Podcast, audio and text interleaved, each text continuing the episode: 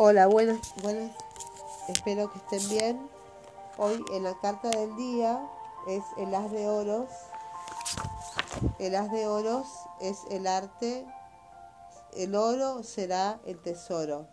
Si bien los tres haces anteriores, los tres haces anteriores, de espada, el de bastos y el de copas, eh, en su esencia, que es el as de espadas, representa el ámbito del intelecto, el as de copas, el centro emocional, el de bastos es la zona oscura de la sexualidad.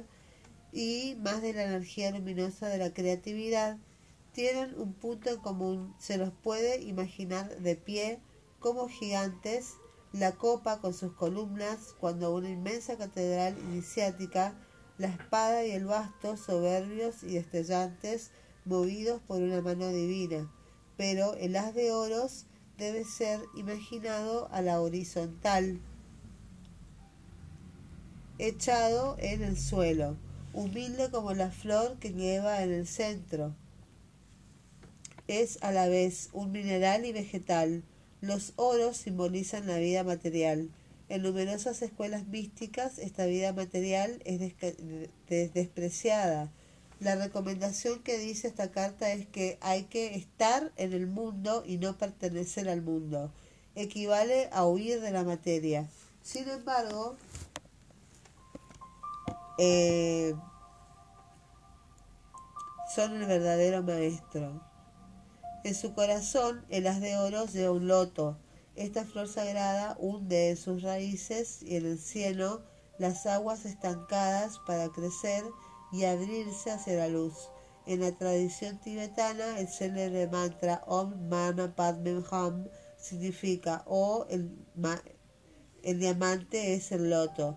Este diamante es el ser transparente, pura esencia sin ego personalidad, Buda, la conciencia universal. En el círculo rojo central de las de oros descubrimos 12 puntos ordenados en cuatro hileras. Si se trazaran entre esos puntos unas líneas que lo unieran, se tendría el dibujo de un diamante. En cuanto al número 12, si se suma la serie que llega a él, se obtiene el número de las cartas del tarot, que son 78. La conclusión es que se puede sacar de estas observaciones es que en el centro de la materia reside la energía divina, lo impersonal la totalidad. Los alquimistas lo habían comprendido. Buscaban tanto materializar el espíritu como espiritualizar la materia. Sueño simbolizado por la búsqueda de la piedra filosofal. Puede decirse que el oro se compone de tres círculos. Uno exterior que florece e impulsa sus ramas hacia el mundo. Uno medio que estalla como un sol interior. Y uno central rojo portador del secreto universal que da Nacimiento a cuatro pétalos, como los cuatro elementos de la Tierra, las cuatro tríadas del zodíaco y los cuatro puntos cardinales. Estos tres círculos son una guía para el descubrimiento de uno mismo. El ser evolucionado puede empezar por perfeccionarse sin separarse del mundo. Como nos indica el círculo exterior, se trabaja para, para sí mismo creando al mismo tiempo una realidad fértil, próspera, paradisíaca.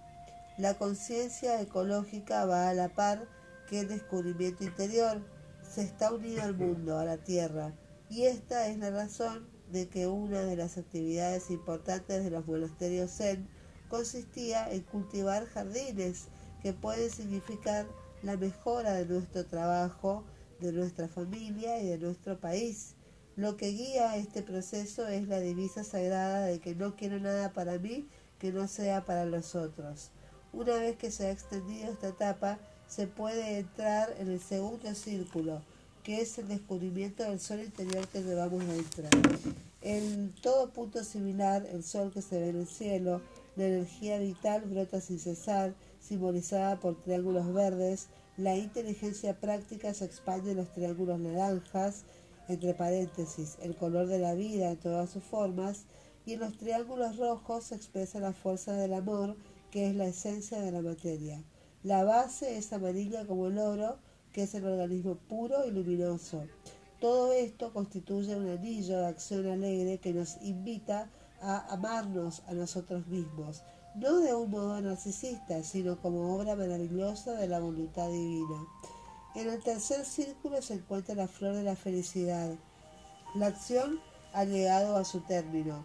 El alma exhala su perfume en espera de la llegada fecundadora de la verdad esencial. En el círculo rojo los puntos son los puntos son semillas a punto de eclosionar en una humanidad colectivamente transfigurada. Se presentan en forma y tamaño en forma de cuatro líneas de dos. Tres, cuatro y tres puntos. Los dos primeros arriba indican la receptividad hacia el suelo. Los tres de abajo indican actividad hacia la tierra. Los siete puntos medios, que son tres más cuatro, representan la unión del espíritu. Y el tres con la materia, que es el cuatro. Espíritu tres, materia cuatro. Bueno, todo pensamiento verdadero corresponde a una gracia divina en el cielo y una obra útil en la tierra. Entiende con eso que con toda gracia de la conciencia produce un acto que recíprocamente todo acto mueve en la conciencia una verdad. En el primer círculo revela las cualidades personales del iniciado, ¿sí? Bueno, después en una tirada, luego del trabajo personal, se transmite el círculo del el círculo, de jerarquía en jerarquía espiritual, hasta llegar al diamante central la conciencia impersonal buscando la individualidad esencial. Se llega a la conciencia colectiva universal. En esto reside el secreto de las de oros, la humilde moneda, el tesoro de las profundidades de la tierra, es, se eleva por la meditación hasta el firmamento para convertirse en la aureola que ilumina la cabeza de los santos. Muy bien, nos quedamos en la página 307. En el próximo episodio continuamos con el significado de otras cartas del día. Espero que les haya sido de utilidad. Hasta luego.